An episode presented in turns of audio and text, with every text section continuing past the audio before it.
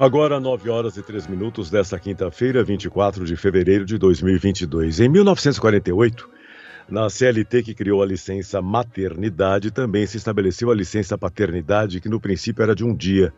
A Constituição de 1988 aumentou a licença paternidade para cinco dias, o que vinha até hoje, e continua sendo paga pelos empregadores. O Supremo Tribunal Federal começou a discutir ontem se é possível estender esse benefício da licença maternidade de 180 dias para servidores públicos que se tornem pais solteiros de crianças geradas a partir de técnicas como fertilização in vitro e barriga de aluguel. Para debater sobre esse assunto, eu converso agora com o advogado trabalhista Carlos Eduardo Ambiel. Doutor Carlos, muito bom dia. Olá, Fernando, bom dia. Prazer falar com você e com seus ouvintes. Obrigado, doutor Carlos. Eu agradeço a sua gentileza nos atendendo. Doutor Carlos, quando em 1948 surgiu a licença maternidade no Brasil, quanto tempo, começando pelo princípio, né? Quanto tempo ela permitia de afastamento do trabalho das mães puérperas? Olha, essa, esse período era um período bem mais curto, por volta de 30 dias. Né? Depois nós tivemos uma ampliação eh, na Constituição de 88, que é o que vale hoje, para 120 dias, com algumas possibilidades a partir de uma alteração no final dos anos 90, que para algumas empresas que se enquadram no programa da empresa cidadã, isso pode chegar a 180 dias. Então, o que nós temos hoje no Brasil é uma média de licença maternidade para as mães, né, de 120 a 180 dias, dependendo do regime ele é contratado e que a empresa está enquadrada. E a paternidade é de cinco dias desde 1988. Sim, a licença paternidade é uma novidade na Constituição de 88. É, antes não havia essa previsão e ela é cinco dias, aquele objetivo do pai acompanhar né, e colaborar com a mãe, quando a mãe, né, a, criança tem o nascimento biológico, não é uma mãe adotiva, é, o pai tem um período de cinco dias na, na primeira semana do nascimento para colaborar com a mãe naquela primeira fase mais complexa da, do início da vida é, do filho. E como é que o senhor vê essa mudança para pais solteiros de crianças geradas de forma artificial ser uma licença de 180 dias a partir da decisão do Supremo, se ela acontecer? Acho que é importante, Fernando, antes de mais nada, explicar do que nós estamos falando, né? Porque não é só apenas uma situação do, do pai solteiro, é, é, é qualquer situação do chamado pai solo, né? aquele pai que não tem a, presença da mãe biológica. Então, por exemplo, quando tiver uma situação é, de, um, de uma geração com pai biológico, mas ocorrendo, por exemplo, uma utilização de uma mãe barriga de aluguel em que a mãe que gerou o filho não vai cuidar do filho. Então, haveria ali a presença de um filho biológico do pai, então não é um pai adotivo, é, mas que não tem a mãe presente. Como a licença maternidade é prevista para a mãe, e aqui nesse caso não há a figura da mãe, só a figura do pai, é, há uma reivindicação, num caso concreto, é, do pai nessa situação em ter ele o benefício dos 120 dias, inclusive o benefício previdenciário. E foi negado inicialmente, ele foi ao judiciário, conseguiu esse reconhecimento nas instâncias inferiores, e o empregador, que é o próprio INSS, coincidentemente, nesse caso, recorreu e a questão chegou ao STF. Então, o que está sendo discutido aqui é se o benefício que é dado à mãe quando ela tem um filho biológico também pode ser dado ao pai em situação semelhante. Óbvio que o pai não pode ter a geração é, biológica, mas ele pode ser a pessoa que vai cuidar do filho biológico a partir do momento zero.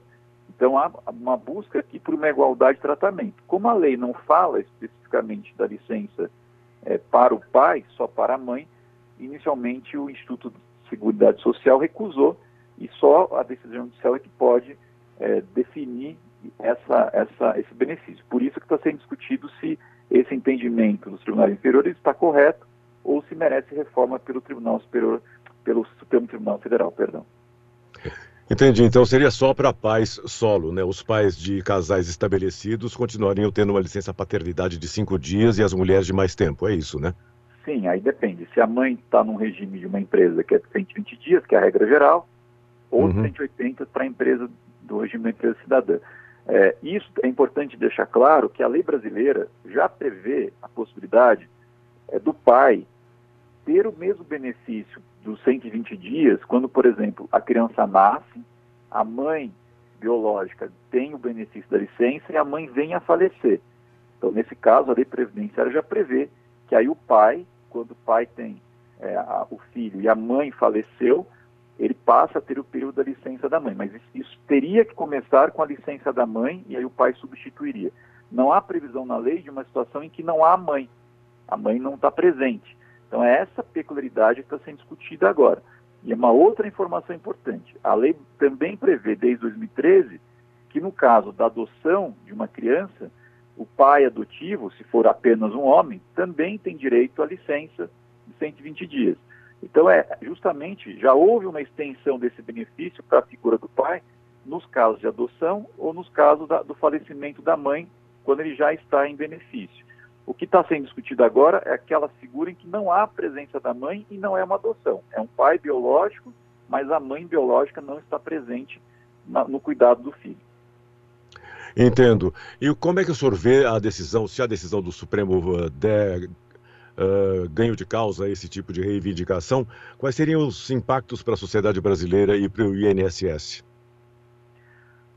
Olha, Fernando, me parece que é uma tendência o, INSS, o o STF reconhecer, porque vem na mesma linha do que já foi decidido é, anos anteriores, em casos semelhantes, é, e também a distinção de gênero não afeta essa, essa é, garantia, porque o importante é a figura da pessoa que vai cuidar da criança recém-nascida, não importa se essa pessoa é a mãe ou é o pai. O legislador brasileiro optou pela mãe, inclusive pela questão da, da amamentação, que a mãe tem que estar mais próxima mas eventualmente na ausência da mãe, não faz sentido essa criança não ter o cuidado de alguém e ser tratada de forma diferente de uma outra criança que tem a mãe presente. Então me parece que a tendência do julgamento é essa, respeitando essa ideia da igualdade constitucional, é, mas vamos aguardar o que o STF vai, vai decidir. Mas a expectativa é essa, o que só consolidaria é uma corrente jurisprudencial que já vem reconhecendo essa igualdade de tratamento há algum tempo, inclusive reconhecendo, por exemplo, quando há uma adoção por pessoas, casal do mesmo sexo, que tem uma união estável é, de um casal homossexual. Então, essa extensão de direitos já vem sendo dada né, reconhecida pelo STF já há alguns anos. Me parece que esse julgamento vai apenas consolidar esse entendimento jurisprudencial que, que o Brasil já está bem sedimentado. E qual é a sua opinião pessoal a respeito disso, doutor Carlos? Olha, aqui eu, não, eu tenho uma opinião muito clara. Para mim, é, não faz nenhum sentido você negar esse direito só porque naquele caso concreto, que é um caso bastante restrito, né, situação muito específica, em que há a, a, geração de um filho biológico e que a mãe que o gerou não vai cuidar do filho. É, não, não vejo por que, nesse caso, a criança não teria o direito de ter a figura do pai podendo cuidar dela nesses quatro meses ou seis meses, que é o que a lei prevê. E o INSS reconhecendo esse direito, pagando o benefício previdenciário. É, um primeiro, um princípio de igualdade entre as pessoas. Segundo, uma, um respeito ao princípio da proteção integral da criança, que a Constituição Brasileira também reconhece no artigo 227, que busca a proteção ampla da criança, inclusive nesses primeiros dias de vida, e por isso a importância do pai ou da mãe, no caso, né, se a mãe faltar do pai, poder estar convivendo é, nessa primeira, primeira fase da vida da criança, que é tão importante é, o cuidado é, e alimentação, enfim, o cuidado em geral com a alimentação e higiene da criança. Por isso, eu entendo que, que é, o fato da lei ter colocado a expressão licença maternidade não, não, não implica que apenas a figura da mãe tem esse direito em situações como essa, em que a mãe não está presente. Claro, até porque, como o senhor mesmo disse, o direito é da criança, né, doutor Carlos?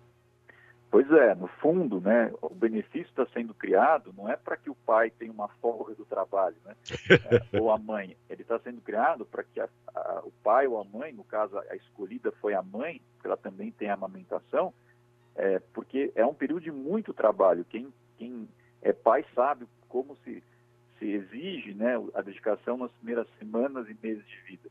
Então, é um cargo que, que o cidadão tem é, para cuidar das novas gerações, e é um cuidado muito importante. Então, no fundo, a proteção não é para o pai ou para a mãe, o benefício é para a criança. E aí não faz sentido que uma criança que tem a mãe presente tenha essa vantagem e a outra, que nasceu de uma outra forma, né, que a sociedade hoje tem novas formas de relação e de organização familiar, essa outra criança, só porque não nasce de uma família tradicional, porque não tem a mãe presente, não tem o mesmo direito, e por isso me parece uma extensão justa. Dr. Carlos Eduardo Ambiel, advogado trabalhista e professor de Direito Trabalhista. Dr. Carlos, muito obrigado pela gentileza conversando comigo aqui no Oito em Ponto sobre esse assunto tão relevante para as crianças do Brasil. Fernando, eu que agradeço a oportunidade, foi um prazer, fico à disposição. Bom dia. Bom dia, um abraço.